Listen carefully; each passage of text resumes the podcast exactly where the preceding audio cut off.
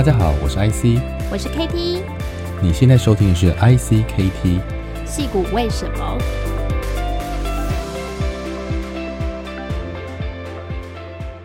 ？Hello，大家好，我是 KT，大家好，我是 IC，欢迎收听戏骨为什么。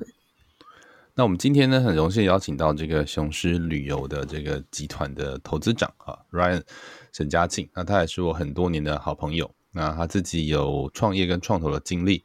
那目前也是在旅游业哈，从事投资还有策略并购相关的一些呃工作。那事实上呢，他自己啊是在台湾这个政治大学的公共行政毕业之后，有到这个美国德州达拉斯分校哈，那进修这个企业管理。同时，他也在 UNC Capital 哈，那这个联电集团底下的呃红城创投啦、红鼎创投哈，那做过投资。那他也曾经创办一个叫 V 库啊的一个这个做呃影音媒体的一个 App 啊的公司。那实际上他自己也非常热热衷于像摇摇滚乐啦，还有在教育啊跟人才，我们大家都会聊到这些。他其实是认为是置业的一个过程。那在过去这几个月，他刚好也在美国哈这边参访了非常多的呃地方，包括美国的西岸啦哈，那也看了一些美国和台湾的旅游和创业的生态系。我们今天很荣幸可以邀请到 Ryan。那大家好，欢迎欢迎。嗯，嗨，大家好。哎、欸，我先，你为什么你们的声音从刚刚聊天到开始录节目，你们声音就不一样了？突然就变得这么好听，这个好奇怪，为什么？我们希望让我们的听众感受到这个 专业度、哦，果然是专业的这个。所以我，所以进录音两个声音都不一样了。像我们刚刚聊天是乱聊嘛？就没有没有那个，对，这个就是切换这个担任主持人的一种模式，Ryan 的话进入录音模式。好，佩服佩服，大家好，我是 Ryan。感觉还是一样，对，没有 Ryan Ryan 就是一一，我觉得你就是已经很会讲话的人，所以是我们我们反而都觉得你不需要做任何改变。嗯，哦，不敢不敢，就很很高兴来参加这个你们的 Podcast，那也很高兴来分享。嗯，不然在这个戏谷的时候，刚好我跟 KT 也都有跟你这个聚餐哈，所以其实也也知道你这这段时间见游历了很多地方，然后也带着这个你们投资的创业者来到美国，所以我想关于你们最近在做的一些事情哈，那在台湾啊，甚至到美国来看看，应该都有蛮多听众哈想知道的。你也在呃过去几对你这些年哈，那我算是也也跟你有一些革命情感了，参与过一些你的一些计划哈。所以要不要先聊一聊你自己的这个求学到工作的经历？可不可以先跟大家分享，简单自我介绍一下？好啊，呃，就谢谢 IC，谢谢 Katy，大家好，我是 Ryan。那我自己的经历其实也蛮蛮单纯的啦。我这个在这个当兵之当兵之前，我们在台湾这边我就有机会去这个 UMC Capital 去做 intern。那那个兵役后，我就到美国去念这个 MBA，然后 focus in finance。那那时候很简单，就是。很单纯的觉得，这个世界既然是由资本主义运作的，那搞清楚钱怎么流动，我想我就能够真正理解这个世界。那我也想知道为什么美国这个国家是世界第一强权，所以那时候就带着这样的动机，就到美国来念那个 MBA，然后 in finance。那 MBA 完了之后，这这些问题获得了这些初步的解答，那回台湾就觉得对，没错，我应该要进入这个资本市场。那同时我又离钱近一点哈，对啊，离钱离钱近一点。那可是我又对银行这种正式的这种金融机构其实兴趣不大，我觉得有点无聊，所以我就进到、嗯、就回到 UMC Capital 去做这个创投。那我那时候主要就协助公司就评估这个行动网络，因为那时候我回来的时候是二零零八嘛，所以那时候行动网络正在啊、呃、在发展的早期。那我就主要看行动网络，还有中国区域的这些连锁店，就是 Chain Store。那当然，因为 UMC 是本身在半导体是很强势嘛，所以我们那时候也协助看一些半导体的 case，所以那时候就做创投，大概做了六年。那一路你当初怎么会就到大是大学的时候就去就去 UMC 实习了？就是你念的是公共行政，为什么没有去公家机关实习？就我是属于比较不在学校出现的那种学生，这样啊。嗯，对，我就在哪里出现？很多很优秀的朋友，就是读到一半就不念了啊！我至少还是有把学校念完了。啊，对，所以是呃次级优秀的，没有没有，而且我觉得 没有那么有勇气、啊。我看你的你的那个经历啊，其实更加是通常啊，呃，有很多人他都是毕业以后，他可能会先去公司、企业或者是新创，结果你反而是先去了创投，然后创投再反过来再去创业啊、呃，我觉得其实还蛮特别的。所以那时候你在创投六年，你觉得怎么会？诶，自己会想要离开创投，然后去创业呢？还有就是也做了一个很有趣的计划，就是你在创投的这个期间，你创办的这个非营利组织“接棒启蒙计划”。哦，这一块其实我们也非常有兴趣，来请 Ryan 来跟我们分享一下。嗯，好，呃，其实我我说了，其实刚刚我最重要去美国念书的动机就是，呃，想要理解资本主义，所以念的是 Finance，MBA in Finance。然后第二个是。也因为这个动机，所以我其实从一开始就就觉得我要跟资本，我要离资本近一点。那我是觉得，呃，创业投资就 venture capital，它是在资本创造价值的源头。虽然它比较辛苦，但是它是资本跟产业对接的源头，然后也是面向未来，尤其是面向新的科技。所以那时候我一个很强烈的感觉就是，只要我能够在创投领域里面有了一些理解，我应该就能够真正。理解这个世界是怎么样往前发展，所以我觉得，呃，当然这也是自己也是很幸运啦，因为之前可能因为自己家庭的关系，我们就已经有了一些 connection。那借由这些 connection，我就有机会加入了 UMC Capital，正式在那边做他们的啊、投资经理。那这是我想是为什么，就是一开始就先进创投，我觉得最重要的动机跟原因。嗯哼。那接棒启蒙计划这个非营利组织其实 也很单纯，就是。做创投会看到很多很多事嘛，我们研究做很多研究分析。那那时候就跟几个朋友，我们就在聊这个台湾社会可能有哪一些问题。那所有人的共识就是，问题的根源一定都在教育。那只是那个那时候我记得很清，印象很深刻。后来我就有点 challenge 所有的朋友说，我们都知道问题在哪里，可是如果我们今天在这边聊完，然后大家什么都不做就回家继续工作，那我觉得我们跟电视上的名嘴哦，好像也没什么差别。所以就我就 challenge 人家，然后我们就几个朋友说好，不然你就你都讲成这样的，那不然我们就尝试来做点事。后来我们就觉得好，那我们这些社会上的专业人士啊，从创投或是创业的，或是一些专业人士，我们就想说，我们为台湾社会做点事吧。那想到要做的事情就是，我们这些人有的也就是各领域的专业经验嘛，所以我们的出发点就是把各领域的专业经验尝试去协助学生，尤其是早期像高中生。协助高中生开始去探索、理解自己要干嘛，因为我们那时候大家也是有一个共识，就是说，台湾学生、台湾教育最大的问题，其实真的就是学生，其实很多学生其实他不太知道自己真的要做什么。那那个探索的探索的过程，其实遇到了很大的问题。那我觉得能够解决这个探索的问题，不是老师是做不到的。他如果没有办法跟社会上的啊、呃、专业者结合起来，那那大概是很难做。所以，我们后来就这个方向就做下去。那后来就慢慢的，志工就越来越多。我们最多的时候，好像有接近接近到大概快两千位职工啊，太厉害了，两千位！而且对啊，那我们就跟学校合作做一些工作坊。嗯嗯嗯、我记得好像都是些大学生嘛，对，对不对？呃，没有，大学生是我们收那个 intern，我们有收，我们有收那种一年期的 intern，嗯、还蛮久的。嗯所以你们有全职超多志工的，对呀、啊，好厉害！所以你们有全职的员工在负责这个计划吗？哎、欸，没有哎、欸，这个比较稍微比较特别，啊、太神奇了。整个计划从头到尾都是 全志工啊！哇，好，就是我们没有付没有付任何人钱呢、就是。对，要要什么？呃，是因为你这个计划的整个理想，然后还有这个目标非常明确，所以可以 drive 很多的志工投入吗？还是说你们有很明确的成绩出来，真的改善了整个学校的教育体制，或者是你这些 workshop 帮助了很多人才的培育。我觉得两件事，嗯、第一个，我觉得台湾社会是真的很有希望的，因为台湾人真的是比较善良，所以当他、嗯、当他看到，就我们当然要证明，当他看到自己的专业经验是有机会可以去协助学生们探索的，我觉得第一个，台湾的社会是很良善的。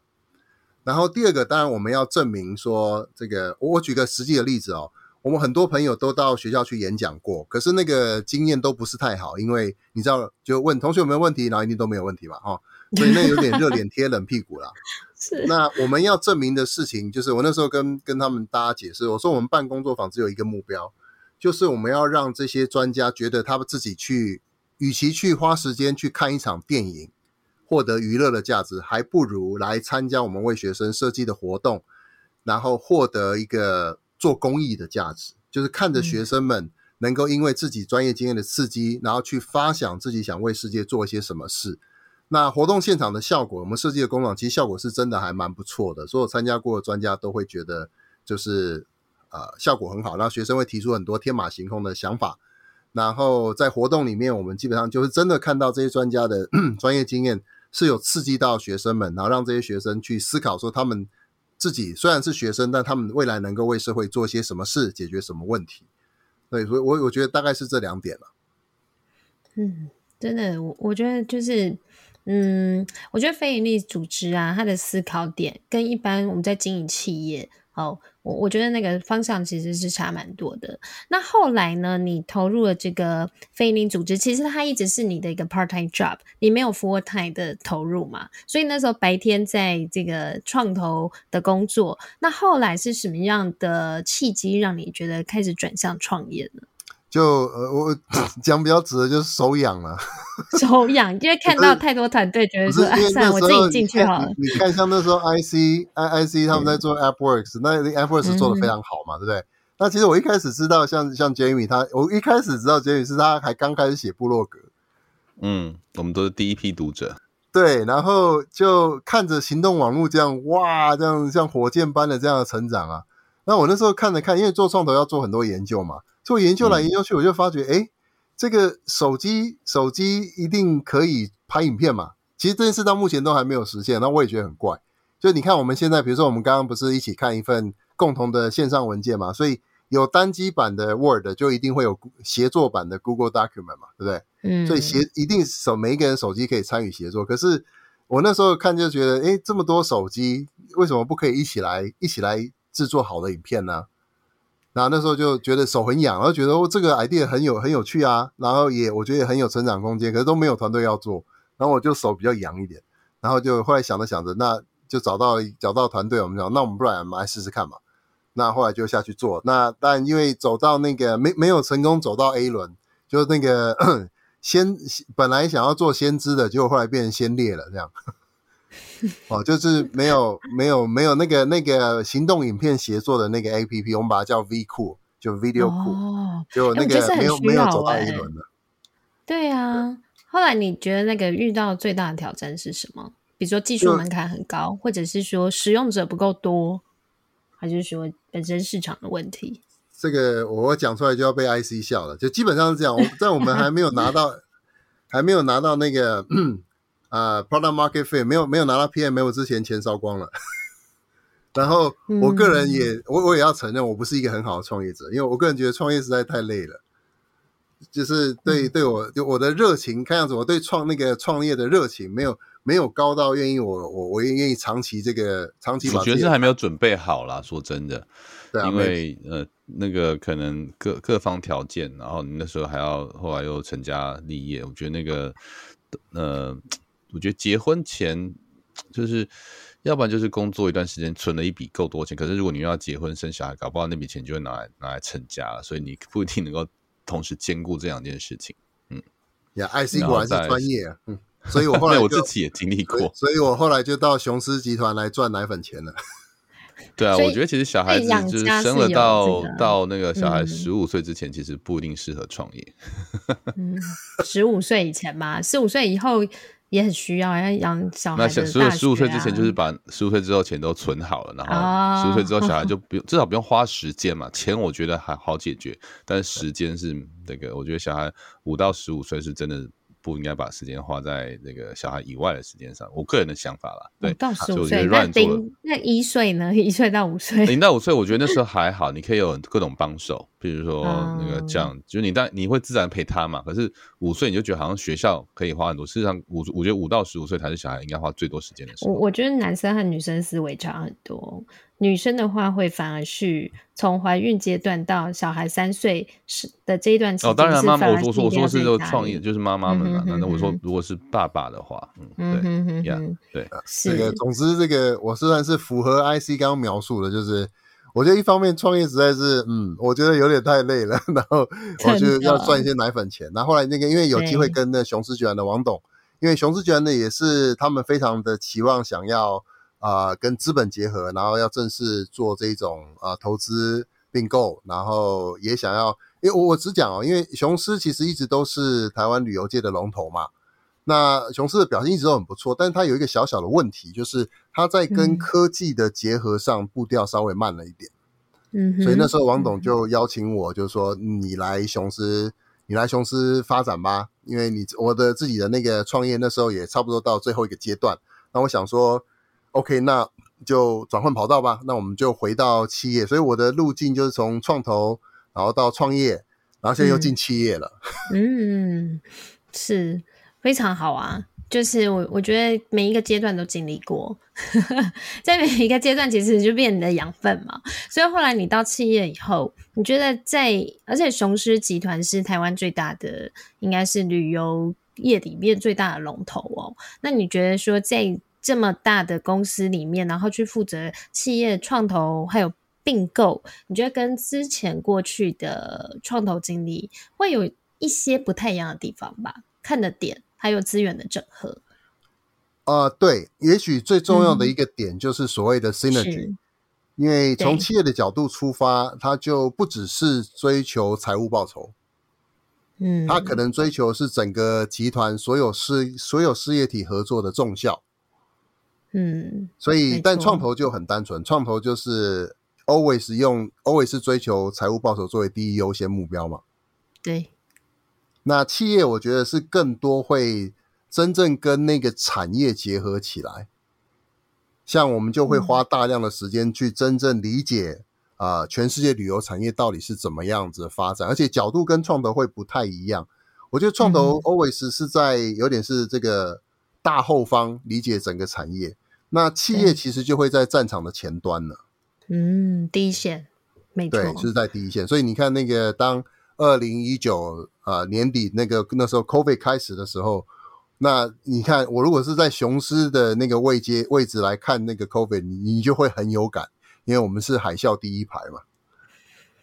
真的，所以你那时候感觉是什么？你那时候有想到就是说这个事情这么严重，会好几年，会整个翻转了可能全球的旅游业的未来。你那时候有想到说，哎，maybe 它会不会是像 SARS？然后可能就是几个月就不见了。呃，你，你们那时候怎么来思考这件事情？本来以为是一个 SARS，结果后来发现是十个 SARS。嗯、对呀、啊，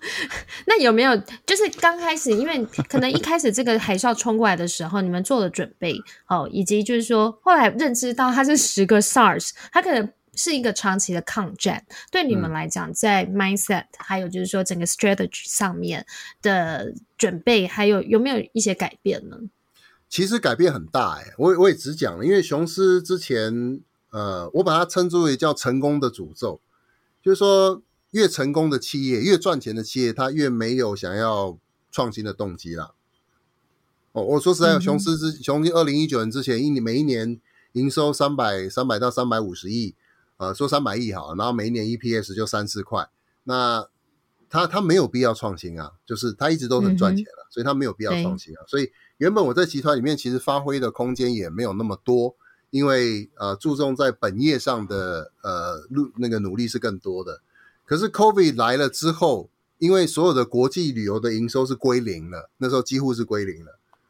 所以那那这时候集团就你知道，这当你不赚钱的时候，你就开始思考未来了嘛。所以反而像我们这样子，就是不是旅游业本业，但是是比较代表是跟科技结合、跟资本结合的发挥空间就会放的比较大。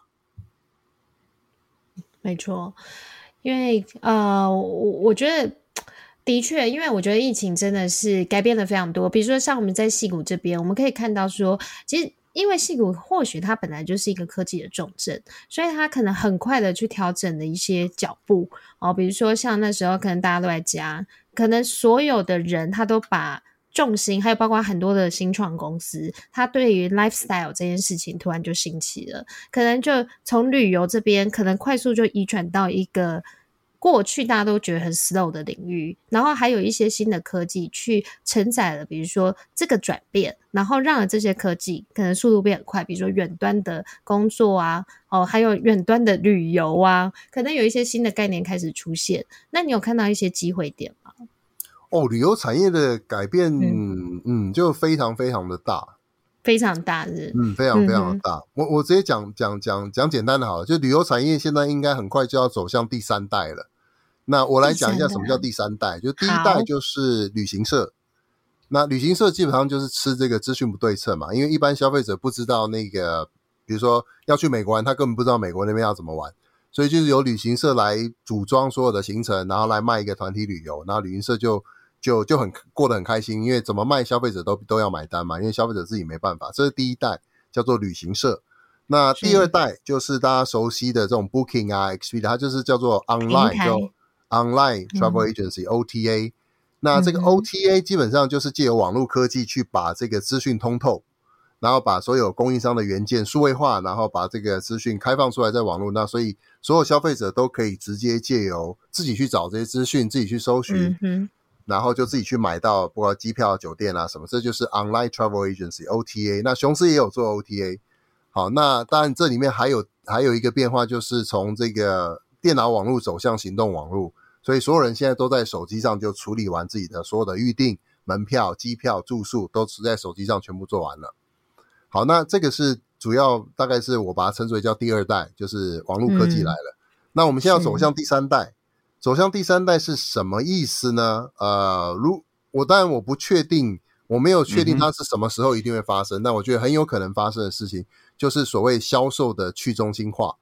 那大家可以想象，就是，哦、嗯呃，以前我们看电视，就二十年前可能大家都看电视嘛，哈，就是电视台。可是我相信现在应该多数人很多的时间都在看 YouTube 了，所以那个是所谓的影视内容的去中心化，就你从看中心化的电视台。嗯变成你看，就包含你们 podcast 也是啊。以前大家听广播是要听广播电台的嘛，对。现在大家可以听各种不同的 podcast 嘛，所以是整个媒体的内容的去中心化已经发生了。那旅游产业一直都是中心化的，不管是第一代的旅行社，或是第二代的 OTA，所有的交易都是中心化的，聚集在这些企业。那我觉得我们走向第三代会很有趣的，就是因为区块链还有 Web 三。的发展，嗯、我认为未来旅游产业的销售，哦，就卖东西、销售这件事，很有可能会慢慢的走向去中心化，所以每一个个体都有可能成为旅游销售的销售点。嗯、那所以大家可以想象，一个 YouTuber 大概打不赢电视台，可是一百万个 YouTuber，那电视台就要就很难很难跟 YouTube 竞争了，大概是这个意思。第三代，所以你所谓的。去中心化的销售点是说，好，我们现在好，比如说 Airbnb 好了，它可能还是呃存在是一种中心化的销售，但是它让房东就是在过去都是旅馆嘛，它打破了过去旅馆的思维，变成是一般民宿，任何一个人都可以变成一个去中心化的房源提供者。但是你觉得，甚至是未来在比如说 payment。以及就是说销售的机制上面也都会全面的去中心化，没有啦，没有那么复杂啦。没有那么复杂。我跟你讲，很简单，你理解一件事，比如说，如果我想要去戏谷玩，对，那你觉得我会相信旅行社给我的产品，还是我会相信 Katy 跟 IC 你们推荐我的产品？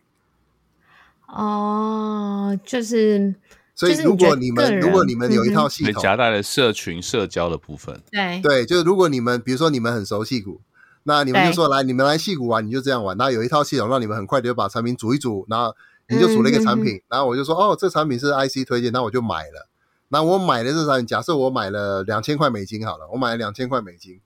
呃，Booking 是这样，我我也很快讲一下，这个蛮有趣的。Booking 啊，大概有三十 percent 的营收，就它营收的三十 percent 是付给 Google 做 online marketing。好，所以它营收的三十 percent 是给 Google 了。然后，另外它的净利大概是三十 percent，所以整个 Booking 营收有六十 percent，either 是给 Google 或者自己留下来。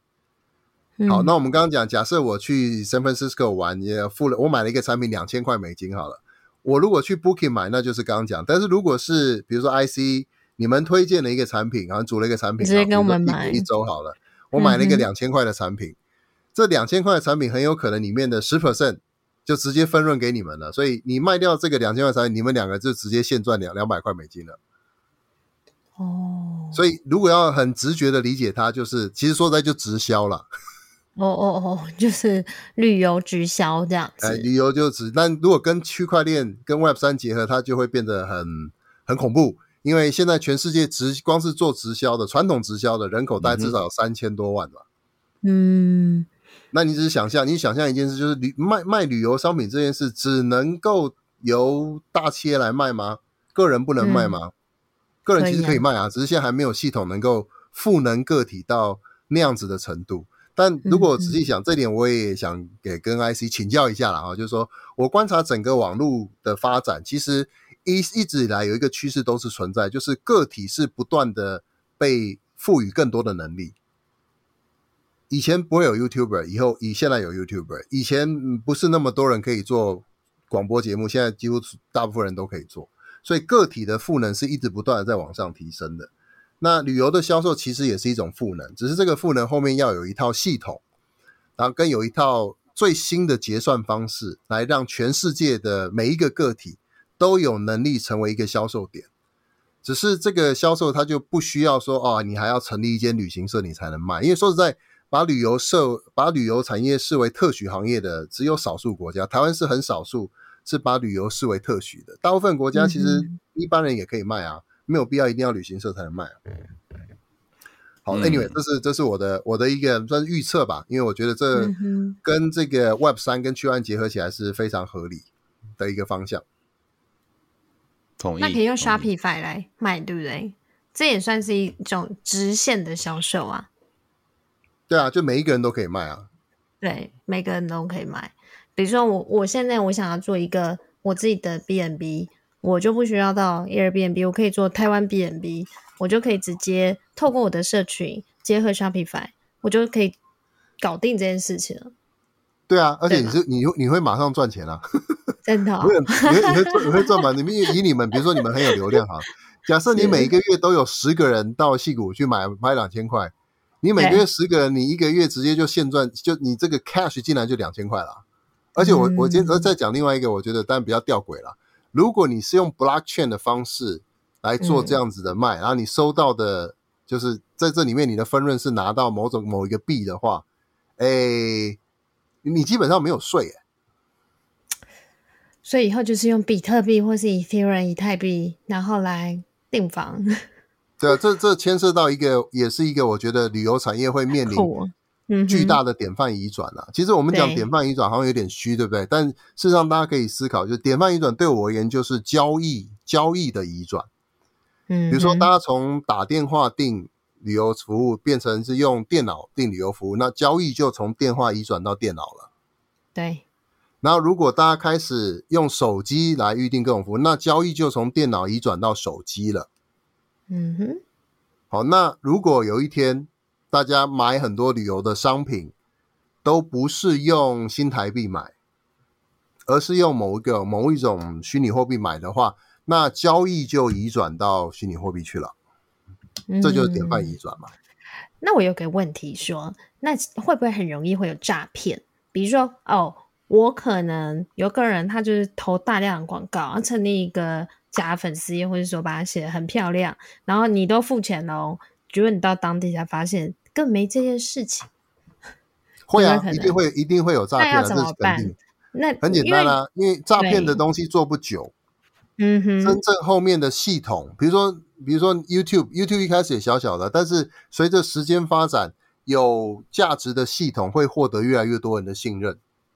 嗯。就你诈骗做不久啦。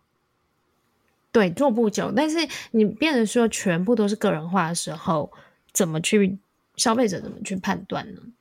呃，消费者不需要判断，因为比如说你们两个卖一个商品好了，你们两个卖一个商品是在某一个系统上卖的，所以事实上消费者是到那个系统面去做交易，只是这个交易是因为你们而产生的。嗯，就是说你们只是负责把这个旅游商品设计出来，然后并且让让你们的朋友们或者你们的粉丝们愿意买，愿意付钱买。嗯但事实上，这些人买商品跟实际 deliver 这个商品后面就有像类似 Booking 这种后面的后台在 take care 所有后面，而且这边就是就是就是区块链发挥了更好的空间了嘛。对啊，没错啊，嗯。所以这个这个，我觉得验证啊，还有就是安全性，还有就是所谓的有没有诈骗 这件事情，我觉得还是存在一些。因为比如说你你今天透过平台，你会觉得说好像比较安全，因为平台它会去验证这个东西是不是真的还是假的，还有或是评价机制。那如果说完全的去中心化这件事情，可能就要思考。我我自己是觉得啦，所以我刚刚消费者对他的信任。所以我刚刚讲的，我讲的是销售的去中心化。对，销售去中，而不是真正的。OK，我只讲销售。嗯，所以就是说 payment 这一块咯，就是销售还有定，比如说房间啊，还有就是旅游的 package 这一块，等于是说在系统端的去中心化了。呃，没有，就销售的去中心化，就每一个人都可以卖。但是后面所有的后台 backend 供应商的整合，那个都是既有既有的旅游产业就已经做得非常好的。了解，就你买了那，就简单说，你买了那个产品，你不需要担心你是被诈骗，你只要是在那个系统买，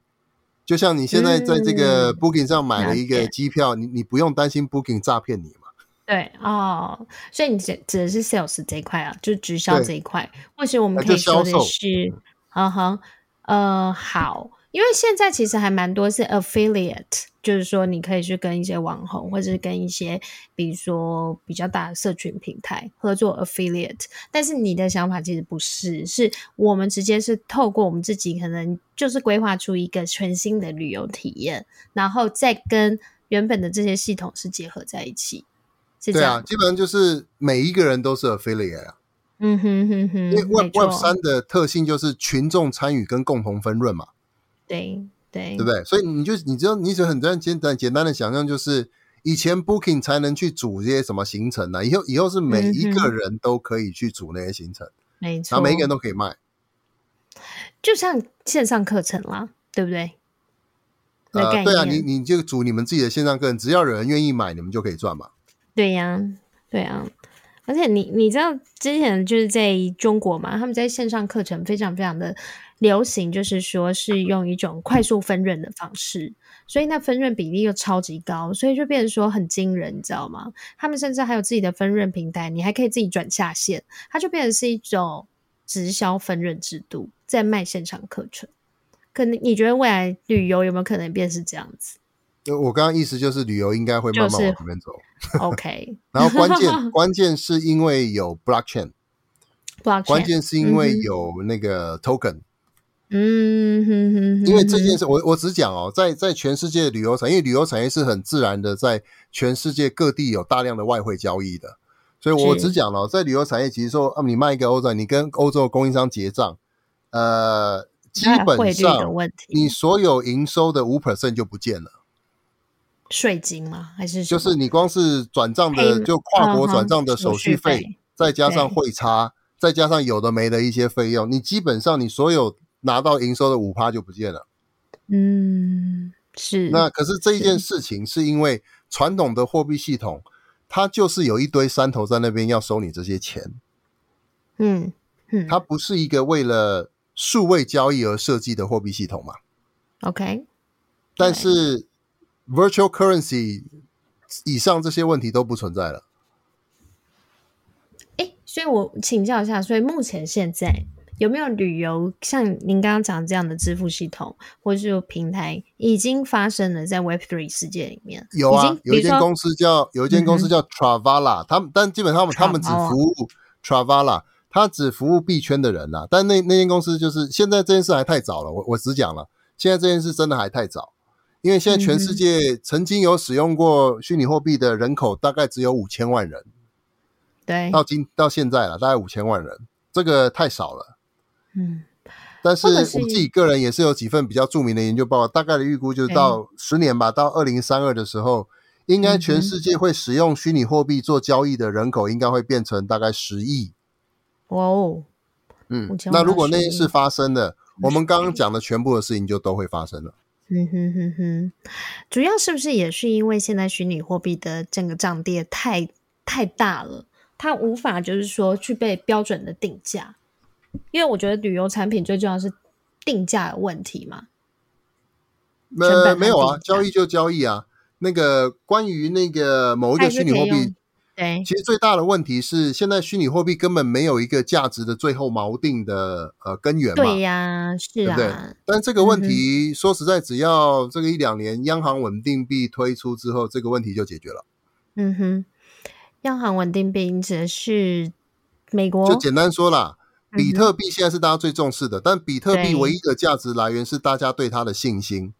但是货币的货币的价值根源不能够只有市场的信心，嗯哼，因为国家的，比如说美国的美元好了，美元的价值根源除了是美元对美元的信心之外，还有美国的军事力量，还有美国的经济力量，还有美国人的综合的实力嘛，对不对？所以它的呃价值货币的价值来源不能够只有市场的信心，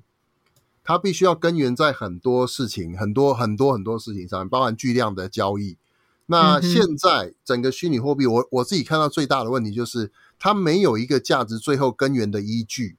所以当信心崩溃就崩溃了。对啊，你看最近比特币从六万一直跌到一万多。所以这个去中心化跟这个机制之间一直是有一个，我觉得是那个目前还没找到平衡点啊，对不对？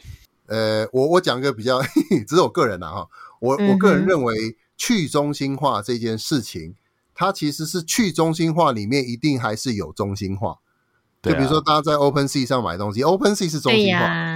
哦，Coinbase 多中心吧，只是不是去中心，对对，不是那么 central，就是比较是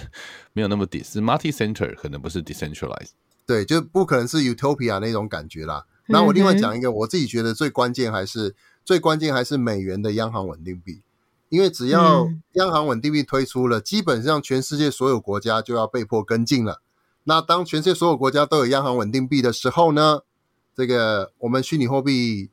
就会迎来，就是整个 blockchain 会迎来一个非常高的成长。就我们刚刚讲，会从五千万人到十亿嘛。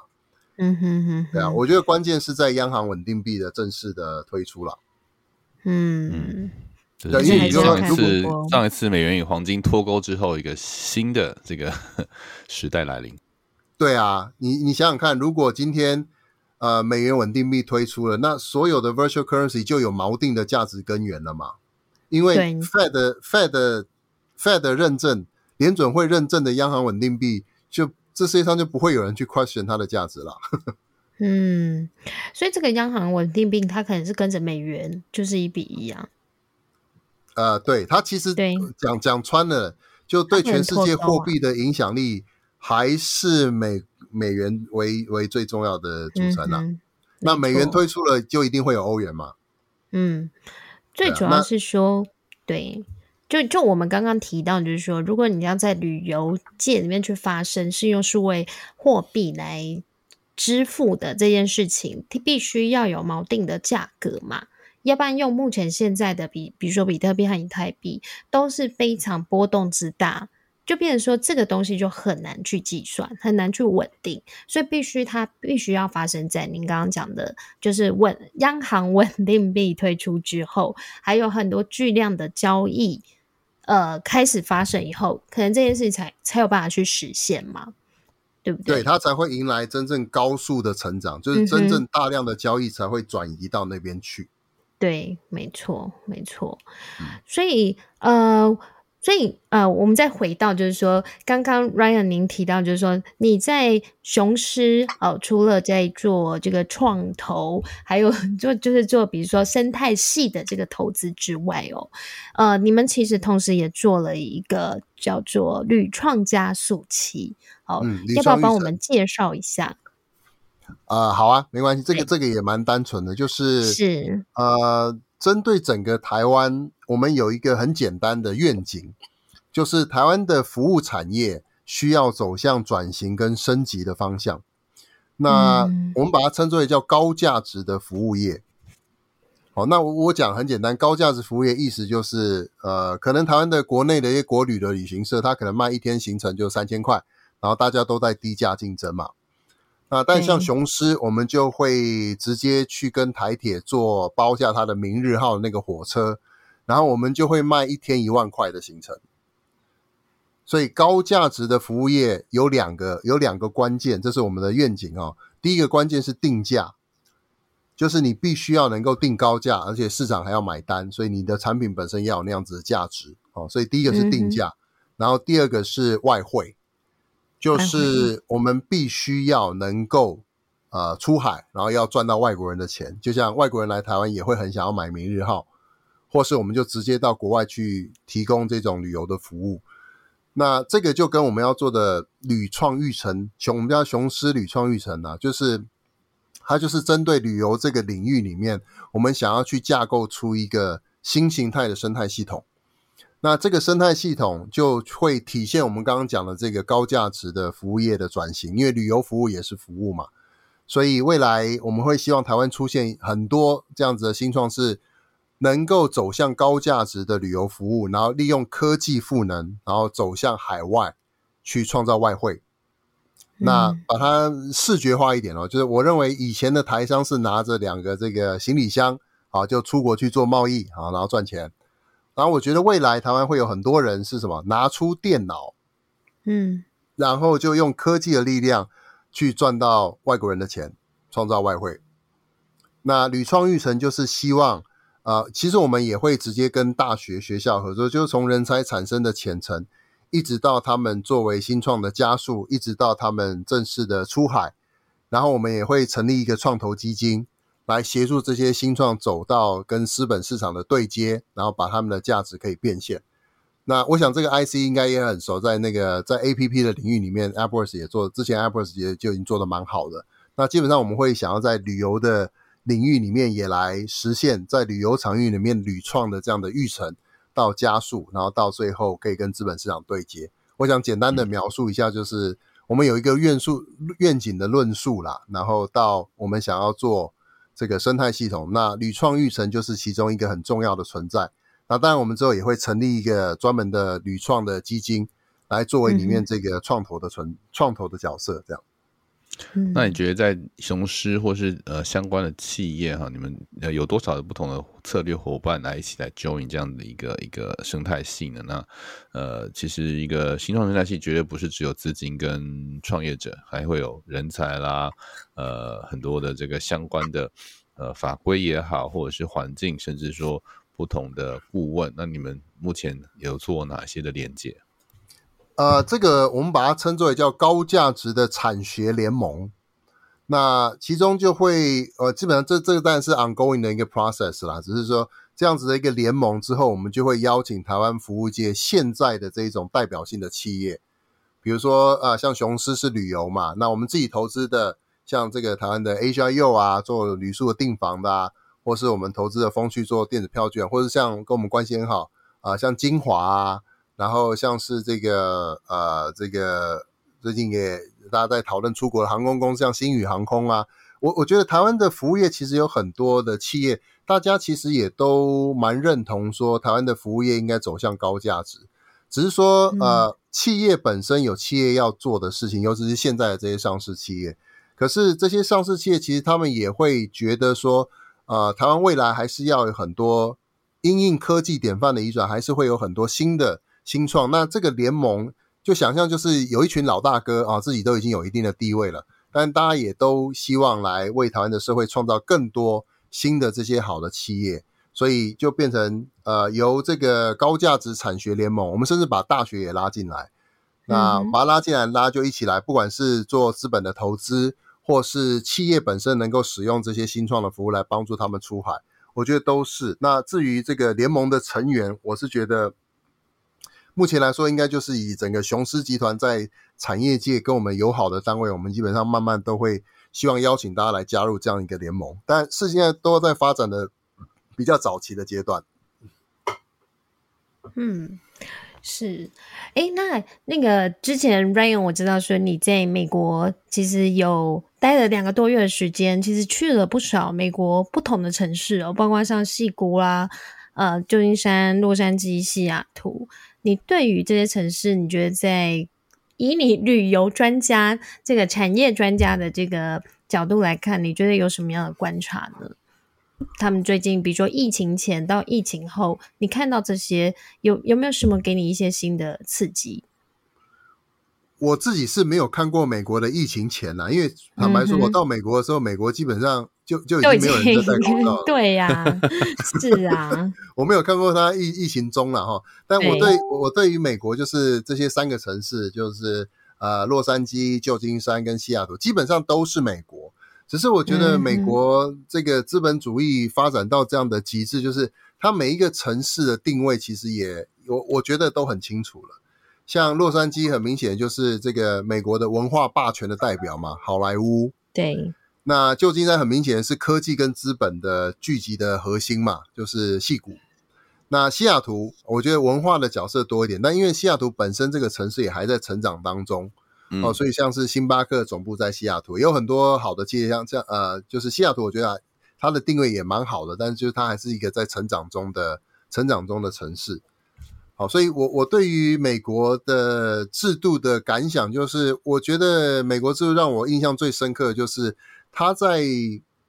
潜移默化的过程里面，基本上它是强迫的在推着所有人要不断的进步。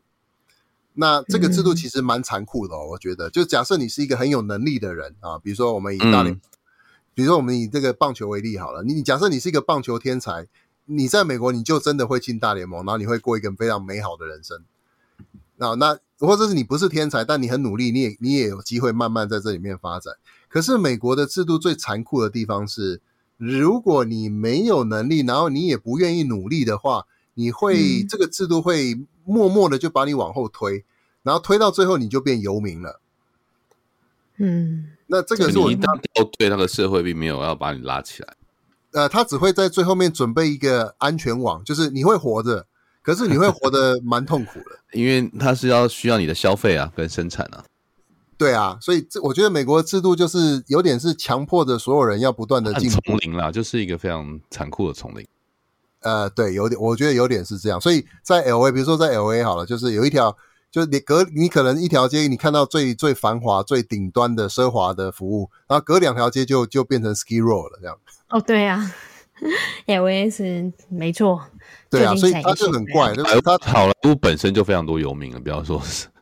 这个到到那个这这个这个最最好的那几个地方，好莱坞就是大家应该想象好莱坞是一个非常充满那个，可是好莱坞上到处都是游民啊，嗯，呃是是，所以他你看很奇怪哦，他天堂跟天堂最最顶级的跟最下面的都存在于同一个地方，对呀、啊，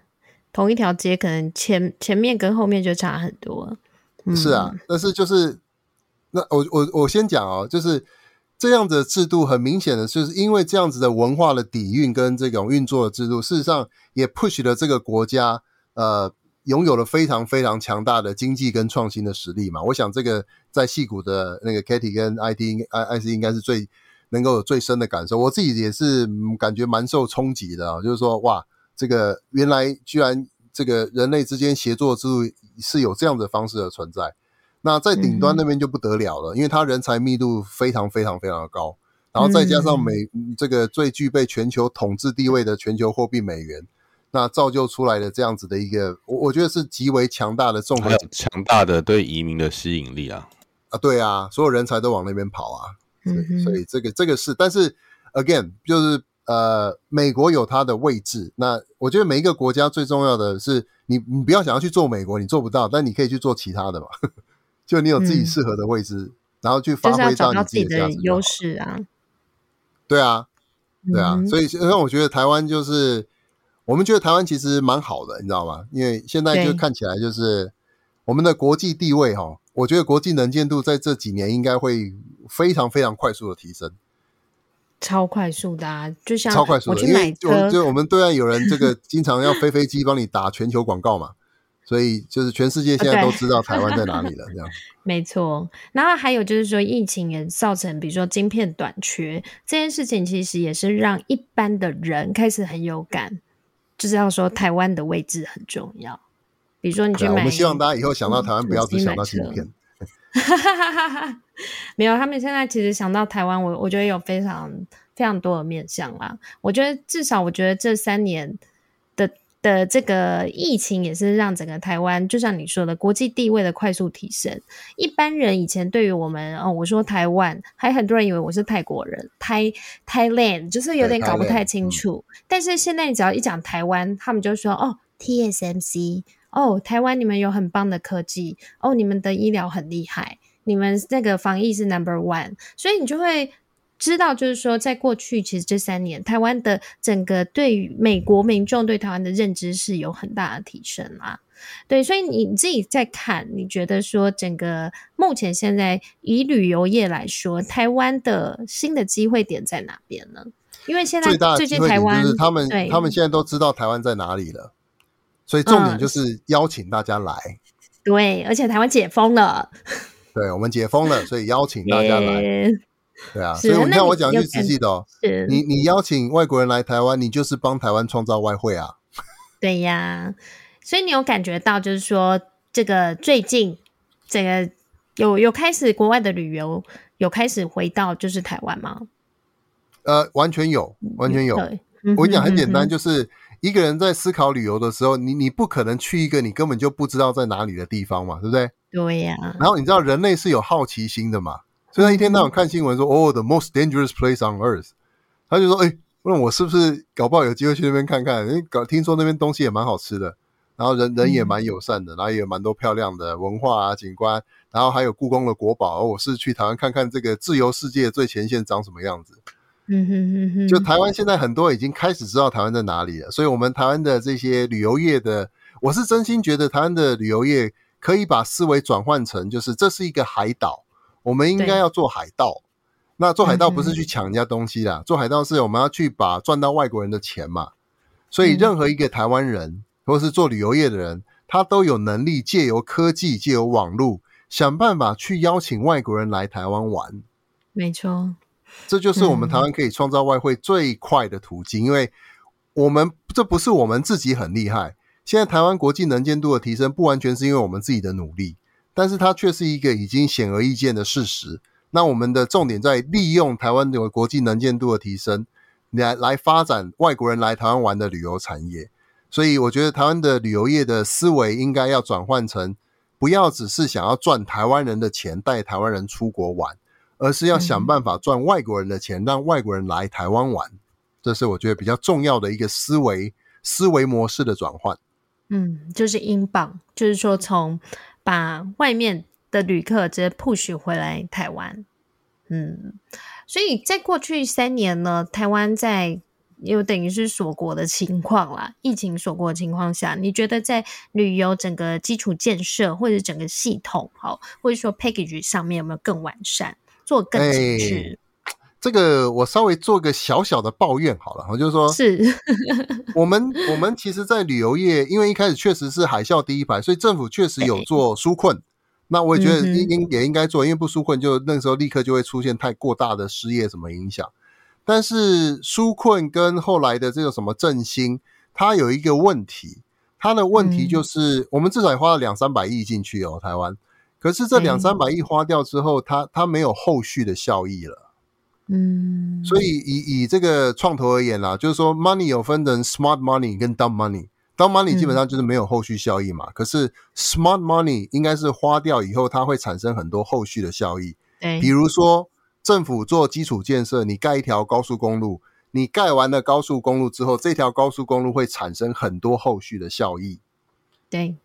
那我觉得这个才是 smart money。那比较可惜的是，我觉得疫情期间。啊、呃，政府有做纾困，也有做振兴，也有做补助，可是似乎没有那种做基础建设。我们把它称作为叫做可能智慧观光的数位基础建设。嗯，那我我只讲，我直接讲为什么这很重要啊？你们可以，我随便想象，问你们一个简单的问题啊，你们觉得台湾订这种旅馆啊、民宿啊？你们觉得整个台湾的这个旅宿的市场有有多少 percentage 是在线上销售，是在网络上销售？那那个 Katie，你随便猜，你随便猜，一一到一百趴。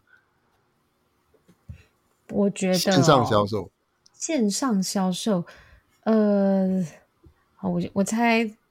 七十趴，六十趴，我不晓得，六十六十六十，我我真的哦，好，那我们一笔揭晓，你比揭晓只有二十。啊，只有二十，真的吗？对，只有二十。那我我也问 I I C 啊，我让 I C 也来猜一下。那台湾所有的这种票券啊，体验像故宫的门票啊，这些这些票券体验的，I C 你觉得有多少 percentage 是在线上销售？十趴吧。呃，你你们呃两趴，两趴，嗯，我知道很低，对。对，就很低嘛，所以，所以它最大的问题是，当你连这个旅游产业本身这供源头供应商的原件都没有数位化的时候，你会出现一件很尴尬的事情，就是这世界上所有的外国人他是看不见，他也买不到的。OK，嗯，哦，但是如果政府是用补助的方式去协助产业快速的做数位转型，让这些所有的旅游服务都可以转变成数位元件的话。那基本上这些产品就上网了，那接下来就是有没有人能够有能力让这些产品卖到国外去的问题了。嗯，但是如果在这个源头这边的数位化都做得不够的时候，所有后面的努力都是事倍功半的，因为你连源头的元件都还没有数位化，那你后面的销售其实就就就就不会有什么太高的效益产生了。所以我们把它称作为叫做呃智慧观光的数位基础建设。那这个才是智慧观光的的根本，你要先把数位基础建设要先做起来才行。我想这也是为什么要成立那个数位发展部一个很大的原因吧。对，哎，那我有一个疑问，就是说，compare 美国市场啦，因为美国市场在旅游，你刚刚讲的数位化其实是普及率很高啦。因为我还不知道说要怎么不透过平台去订房了。对，所以啊，所以 compare 的话，你觉得说？呃，美国是一个已经是高度普及，台湾现在其实还有非常、欸、其实没有。我再讲一个，你可能会，啊、我再讲一个，你可能会很意外，哦、就全世界所有的 OTA，、哦、包含 Booking、需要全部加起来，你知道占全世界旅游产业多少比例吗？就把所有的线上销售这 OTA 全部加进去，你觉得占全世界旅游产业多少比例？好，五趴。呃，二十趴也是也是二十趴。好，我我先开始把它拉低。对啊，所以所以简单说，全世界有八十分，因为旅游产业是一个它非常的碎片化，然后它它它这些数位的线上销售，其实旅游产业发展的很慢，发展的没有很快，嗯、它不是很快的。哦，所以我跟我们自己的那个。可能我我已经太习惯这件事情，不是因为你们都是科技领域里面的人嘛？没有，因为你记得，就是我我记得说那时候啊，我我从二十年前我来美国念书的时候，我第一次接触到 Expedia，我还有接触到 Hotwire，还有一个叫 Priceline，我会觉得说，啊、后来变 Booking，对，嗯、对，我想说，哦，美国这种旅游网站好神奇哦，我可以用竞价的方式去 auction，然后去。得到就是说我想要住住哪一个旅馆几星级，然后或者是机票，然后或者是我可以用一个，比如说 blind shopping，就是我完全不知道我要买什么，但我就付钱了，然后最后他才告诉我，哦，你得到什么样的旅馆，或者是你得到什么样的机票。我想说，这样的这个模式都可以在美国运行，可是好像目前现在台湾还是不习惯，可是美国其实一直都是。他们就是有各式各样不同的平台和旅游产品，你觉得这个会是未来台湾市场，或者说台湾在吸引外国客人来的一个方式吗？我觉得其实跟美不美国没有关系，嗯、它跟数位科技有直接关系。就是数位科技，就你你不利用科，嗯、就是说你要出海，你如果想要扩展国际的营收，台湾人如果想要出海，你一定要透过科技。嗯哼哼哼，因为现在网络的世界本来就没有国度嘛。我我随便讲一个简单的哦，你可以是一个，你可以是一个小学生，可是你也可以在假设你很努力，你也可以在线上去找到哈佛大学教授聊天。嗯，这个是完全可以做到的事情嘛。对，所以如果台湾人愿意来发展这件事情的话，你想想看，你有两千万人，然后你那里面有一千万人，然后都愿意跟外国人交朋友，然后邀请外国人来台湾玩。你觉得外国人会不来吗？我们台湾的这个 食物这么好吃，我们台湾的好玩的东西那么多，啊、外国人来这边，嗯、我我想我所有认识的外国人，只要来台湾，大家都是喜欢的，没有人说很不喜欢的。对，而且有玩有吃都有啊，很好啊。嗯，又很方便，又是高度网络普及化。对啊，对啊，所以所以重点是这样，我觉得重点是第一个，政府要做的事情就是基础建设。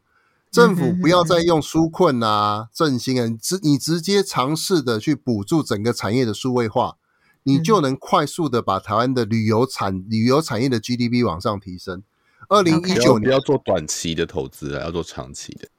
对，没错，IC 说的没错。其实那时候蔡总统在二零一九年的时候，他们有做一个二零三零年的观光白皮书，其实他那么说就喊出，就是说你的台湾的旅游业产值应该要从那时候大概是八千亿。要上升到破兆嘛？嗯哼，那最快的方式、最有效的方式，就是协助整个旅游产业的元件的数位化。嗯，那接下来我跟你讲，台湾的民间的这种能量是非常的蓬勃的。当这些元件都数位化之后，然后民间的思维观念转换，变成大家开始当海盗，想办法不是拿行李箱出国赚贸易的钱，而是把电脑拿出来，然后开始想办法在网络上去接触外国人，想办法去经营这种全球性的旅游服务。那么，我觉得台湾旅游旅游产业的转型，或是旅游产值的增加，就会迎来一个蛮好的成长。嗯、因为台湾的国际地位是是快速提升的。对，那你觉得有可能就雄狮的位，比如说角度来讲，你们去推动数位化，然后征寻求政府的投资，然后由你们来做、呃、对，没错，因为其实其实所有这些数位化服务都已经存在了。嗯只是任何一个单一的新创，他自己都没有能力去说服产业转型的。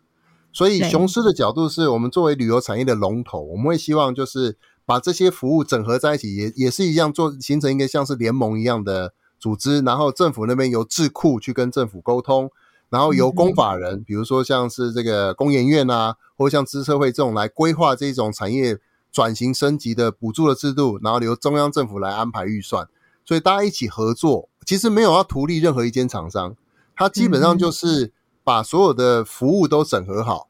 然后让政府在想要有预算可以安排产业升级的时候，让整个产业有很丰富的选择可以去选，这样子他们升级的速度就可以变得很快。然后政府的补助等于是在后面推一把，用用力的推一把。嗯哼哼哼，